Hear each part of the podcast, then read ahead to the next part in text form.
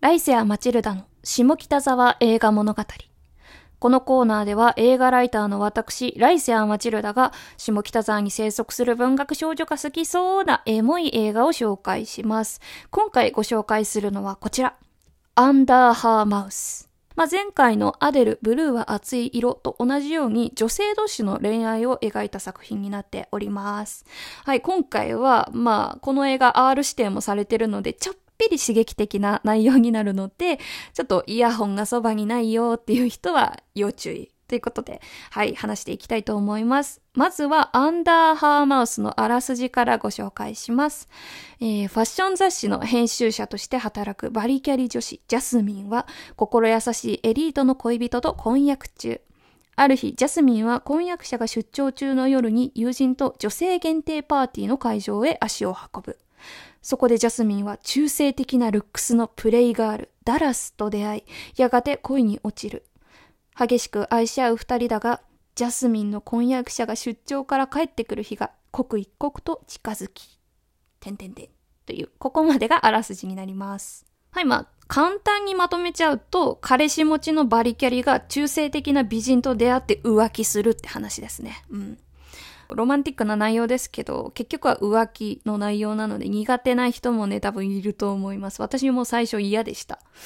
うん、じゃあ、こっからはね、ネタバレを含みながら、あの、アンダーハーマウスの好きなポイントとかを紹介していきますね。まあ、好きなポイントたくさんあるんですけど、まず一つ目は、溢れ出るティーンズラブ感。はい。皆さん、ティーンズラブって知ってますかね？ティーンズラブコミックスとか、まあ、たくさんあるんですけど、ティーンズラブっていうのは成人女性向けの大人の少女漫画のことです。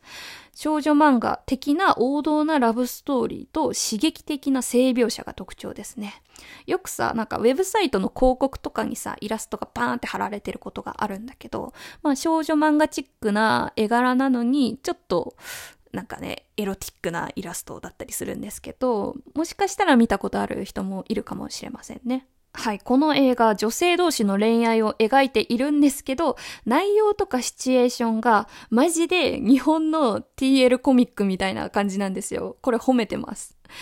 あまあ、いまいちこんなね、ティーンズラブって言っても、あの、パッと来ないなっていう人は、映画のトワイライトシリーズとか、50 Shades of Grey シリーズとか、なんかそういうのを想像してみてほしいです。そしたら、なんとなくニュアンス伝わると思います。あ、こういう感じねっていう。まあ、つまり、アンダーハーマウスは成人女性が妄想しちゃうような甘々でロマンティックかつエロティックな内容がてんこ盛りなんです。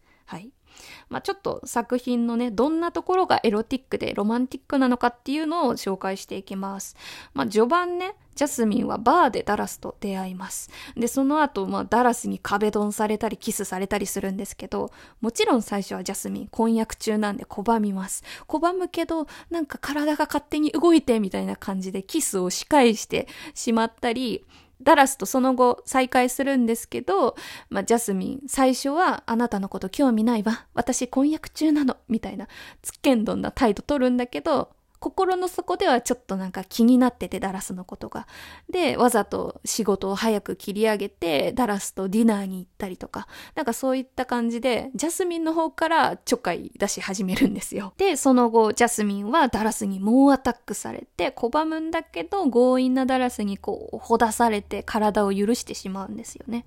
私には婚約者がいるのにダメよ、みたいな、そういった展開になります。うん、なんかこういうところもティーンズラブコミックみたいだなと思いながら見てましたね。ほんとね、この作品、キスシーンと濡れ場がめちゃくちゃ多いんだけど、全然下品になってないのがすごいなと思っていて、とっても映像美がね、素晴らしいんですよ。だから、下品な印象はなくって、スタイリッシュだなとか、なんかセクシーだなとか、なんかそういった印象になるんですよね。普通なら安っぽくなっちゃう展開とかシチュエーションも、まあこの作品なら圧倒的なね、映像美を持って上質なものに仕上げているわけなんです。特にね、ジャスミンとダラスのキスシーンとかはすごくドキドキしましたね。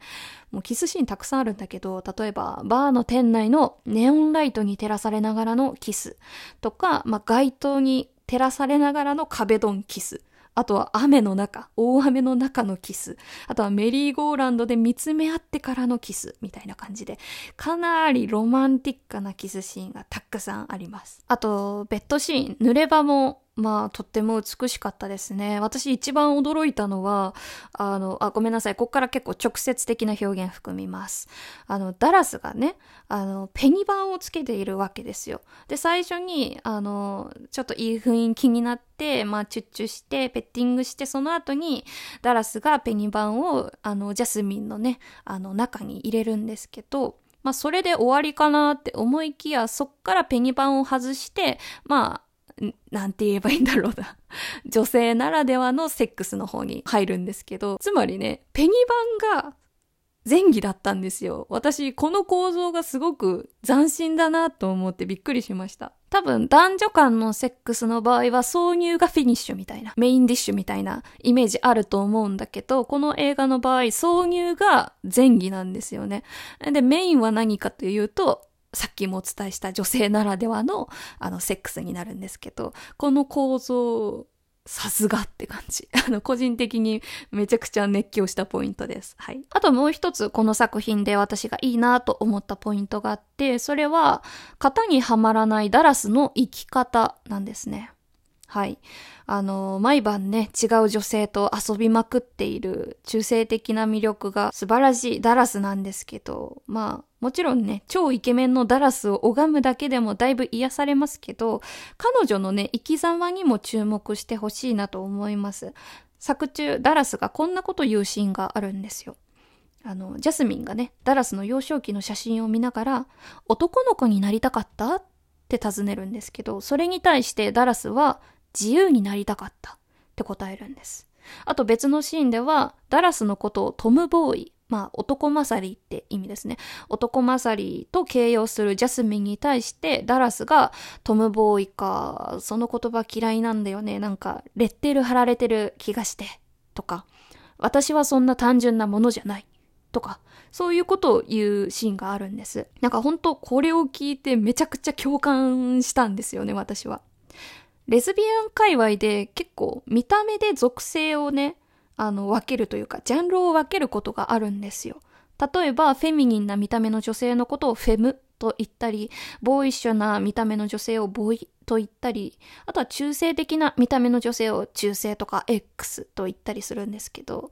もちろんこういったジャンル分けって人を紹介したり説明したりする上ではとっても便利なんですけど、まあジャンル分けされた側としてはあんまりいい気分じゃないですよね。こうラベリングされた気がして。で、ダラスはそれをね、見事あのセリフでね、さらっと言ってくれたので、私たちの気持ちを代弁してくれたじゃないけど、すごく共感したし、痺れましたね、このセリフは。そう、LGBT 系の映画ってどうしても異性愛者からの差別っていうのをテーマに盛り込みがちなんだけど、この作品は異性愛者だけじゃなくって、LGBT 界隈にはびこるカテゴライズ、ラベリングっていうテーマをさらっと持ってきてるんですよね、テーマに。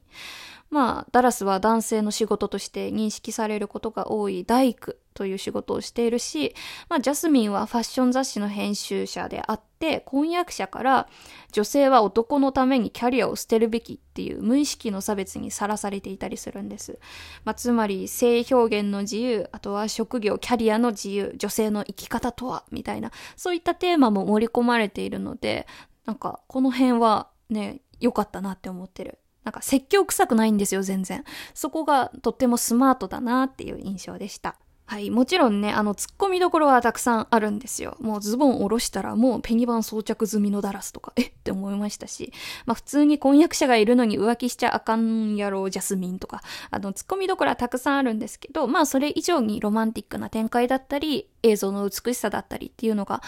あったり、あとはそうですね、女性の生き方に関する描写があったり、甘いだけじゃないっていうか、様々な角度から楽しめる映画だなと思いました。はい。ティーンズラブコミックが好きな人とか、ロマンティックな映画が見たいって人にはおすすめです。ぜひ見てください。はい。それでは残りのお時間で、あのー、届いたお便りをご紹介します。はい。まずはですね、前回の下北沢映画物語